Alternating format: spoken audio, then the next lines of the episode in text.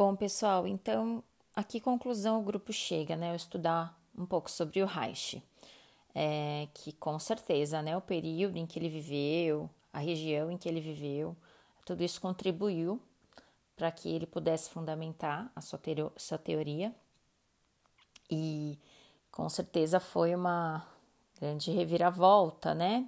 Dentro do que se esperava e do que se tinha de estudo uh, até então a gente consegue ver né, as influências marxistas, conseguimos ver é, todo esse processo em que ele passa por situações desde o seu é, rompimento né, com a academia de psicanálise a, até a sua expulsão do Partido Comunista, a sua própria relação com Freud, né, os seus questionamentos acerca da, das teorias freudianas e o quanto ele estava assim muito uh, disposto a contribuir para esse equilíbrio aí entre é, os aspectos emocionais e físicos, né? Com relação ao que consideramos importante, né, frisar em relação à teoria do Reich, são os conflitos emocionais, né, que se refletem no corpo. E essas regiões do corpo, Reich denominou segmentos, né, sendo eles o ocular, oral, cervical, torácico, diafragmático, abdominal e pélvico, ou seja, sete segmentos, né, no total. E a partir disso, ele defende a questão das couraças, né? Então, para Reich, o homem é um ser encouraçado em busca é, é, de técnicas para poder melhorar sua qualidade de vida à medida em que essas ah, couraças vão sendo afrouxadas, né? Esse é o termo que a gente encontra na literatura utilizada para se referir às mesmas. E, além disso, frisamos que para Reich, a neurose atinge todo o corpo e não somente a mente. Quando ele atinge né, o corpo, Reich define que ocorre um desequilíbrio de energia vital.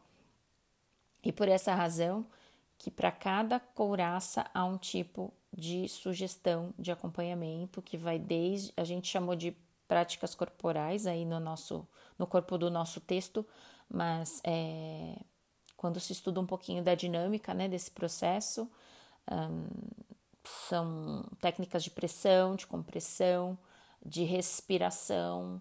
Então, são várias é, práticas que o corpo precisa vivenciar para que esse sujeito consiga se libertar das couraças e realmente se sentir no seu estado ali mais sublime, digamos, né?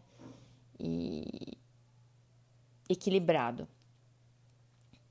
para o Reich lutar né, contra o sofrimento humano é, sempre foi um dos seus objetivos. É claro que a gente encontra aí interferência da questão sociopolítica, mas é, o próprio fato né, dele ter se deslocado da Europa aí no contexto de guerra, de nazismo, enfim. E quando ele foi desenvolver né, seus estudos nos Estados Unidos, precisou um órgão como a FDA para poder bloqueá-lo, né? Então ele não, nós usamos o termo aí censurado, né? Ele foi realmente é, interditado, né? Se é que podemos chamar, porque era tudo muito novo, né? E, e os profissionais da época, embora ele fosse formado em medicina, acreditavam que aquilo era uma afronta e que eram práticas muito assim pseudocientíficas uh, dignas de descrédito e, e, que poderiam, por vezes, até comprometer toda a comunidade aí, uh, psicanalítica. Portanto, Reich se muda né, de, de, de continente, mesmo nos Estados Unidos, essa, essas tentativas né, de que ele parasse de difundir suas teorias foram cada vez mais fortes. Ele acabou sendo preso, né?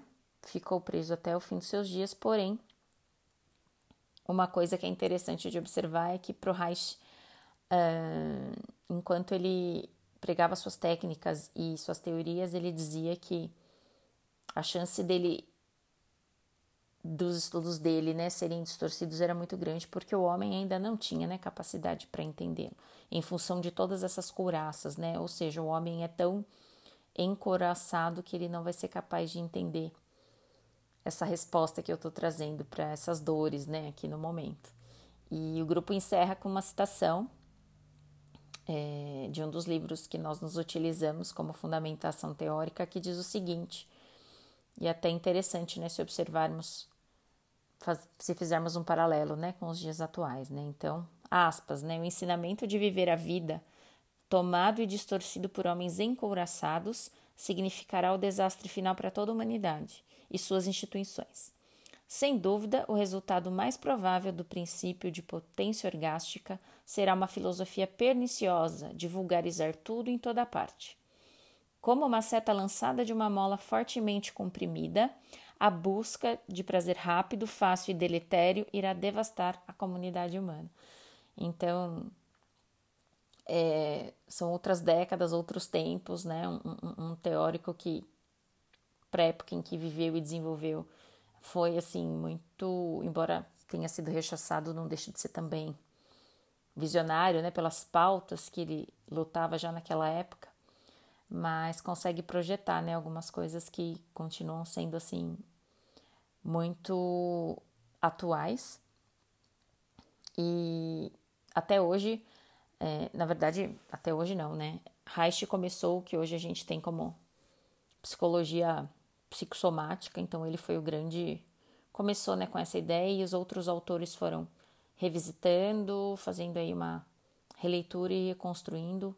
E hoje há várias. É, há outras correntes que se utilizam né, de técnicas muito próximas daquelas que Reich se propôs, né? Embora as couraças não sejam assim chamadas, né?